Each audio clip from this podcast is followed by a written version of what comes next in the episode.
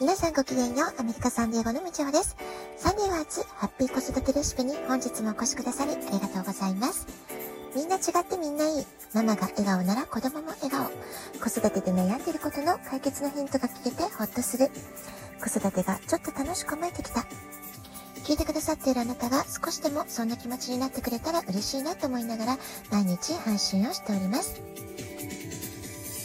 え昨日、教育セミナーの1回目が無事終わりました。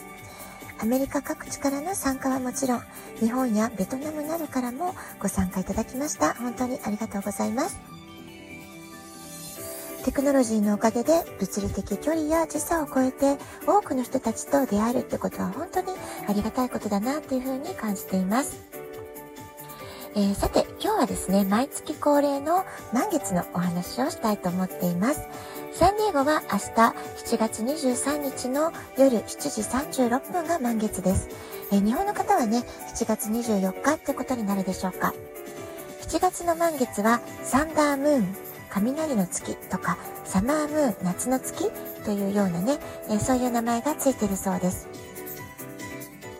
満月は達成したことに感謝を捧げるという意味がありますから、えー、ぜひ前回の蟹座の新月に決めた願い事や目標を振り返ってみるといいんじゃないかなと思います。ありのままの自分と社会とつながっている自分とのバランスを、えー、とって統合することができたかなってこと。それから自分の居場所に喜びを感じ、豊かさに満ち溢れたエネルギーを拡散させていくこと。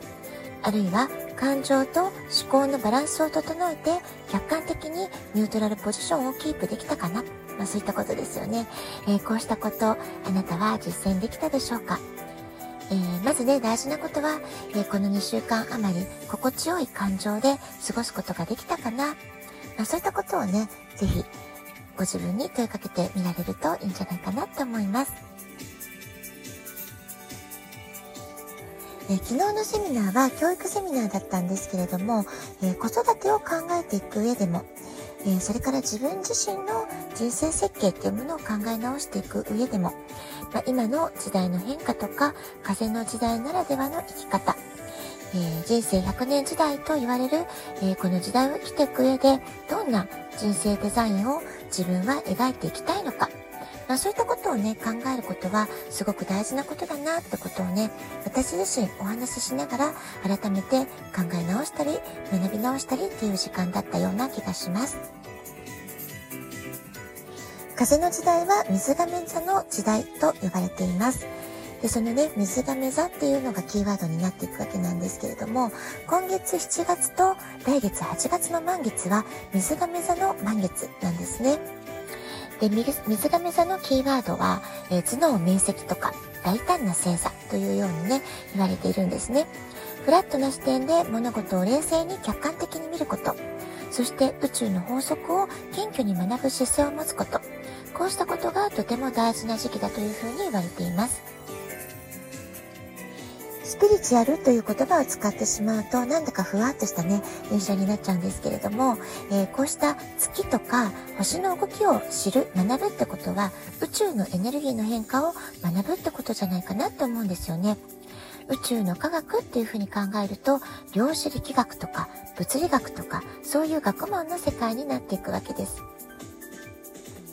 私たちは日頃目に見えるものだけをついついね、え意識してしまいがちなんですけれども、大きな宇宙の視点で考えると、目に見えていない世界の方が圧倒的に大きな世界にいる。まあ、このことをね、忘れがちなんじゃないかなと思います。地球も私たち人間の存在自体も大きな大きな宇宙からしたら本当にちっぽけな本当にね小さな存在ってことが言えるんじゃないでしょうか。たとえ人間がこんなの信じられないっていうふうにして否定していたとしてもですね、宇宙の法則っていうのは永遠に変わることなく存在し続けているし、私たちが想像できないほどの大きなエネルギー、大きなパワーを持っているってことなんじゃないかなと思います。今世間ではコロナ禍をはじめとしてワクチンのことだったり、オリンピックについてのことだったり、様々な意見が飛び交っていますよね。物事は常に表裏一体、いいこと悪いこと、100%いいこともないし、100%悪いこともない。まあ、そういうね、考えを持つってことが、すごく今は大事なんじゃないかなっていうふうに思います。どの立場から物事を見るかってことで、捉え方、大きく変化していきます。10人いれば10通りの考え方があって、そのどれもが正論である。こういう考え方もできるわけです。どんな考え方も立場が違えば、えー、ものの見方、考え方、大きく変わってきます。どの意見もとても大切なものです。こうした多様性を認め合いながら、さらにいいものを作り出していく、昇華させていく。まあ、これがね、風の時代らしい生き方なんじゃないかなってことを考えたりしています。あなたはどんな風に感じられているでしょうか？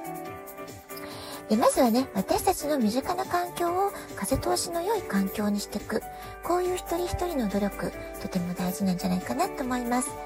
率直な自分の気持ち、思いを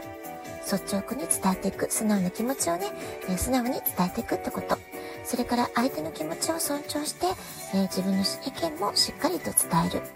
え仲良しだからこそ、信頼してるからこそ、意見がぶつかり合うことを恐れずに、私はこう思うんだけど、あなたはどう？まあ、こういうね、えー、会話っていうのがすごく大事になってくるんじゃないかなと思います。えその会話の中で、え自分の古い価値観とか必要がないなって思うことに気づけたならば、それをどんどん手放していって、身軽になっていくってことも大事なんじゃないかなと思います。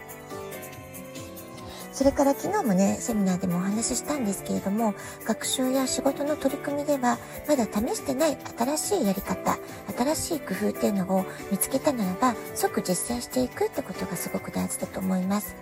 柔軟な発想と態度で臨んでいけば、苦手なものも減らすことができます。嫌なものを避けるよりも柔軟に対処する。そうした柔軟性を発揮することで、私たちはますます素敵なチャンスに出会うことができるんじゃないかなって思います。えー、明日の満月のパワー、お月様のパワーを存分に使って、今日も素敵なお時間をお過ごしください。そして、えー、時代の変化でどんどん加速していますけれども、あなたが日々学んだこと、気づいたこと、それもね、時代が進んでるってことは、気づきもたくさんたくさん出会っていくことになるんじゃないかなと思うんですよね。で、そのあなたが気づいたこと、学んだことを、えー、恐れずにね、周りの人にどんどん伝えていくってことを、アウトプットするってことをね、やってみてほしいなって思います。ラジオトークアプリインストールしておくとスマホからいつでも簡単に聞くことができます。質問を送る、ギフトを送る、どちらからでもメッセージを送ることができます。あなたからのお便りお待ちしております。では、今日はこの辺で今日も素敵なお時間をお過ごしください。ごきげんよう、部長でした。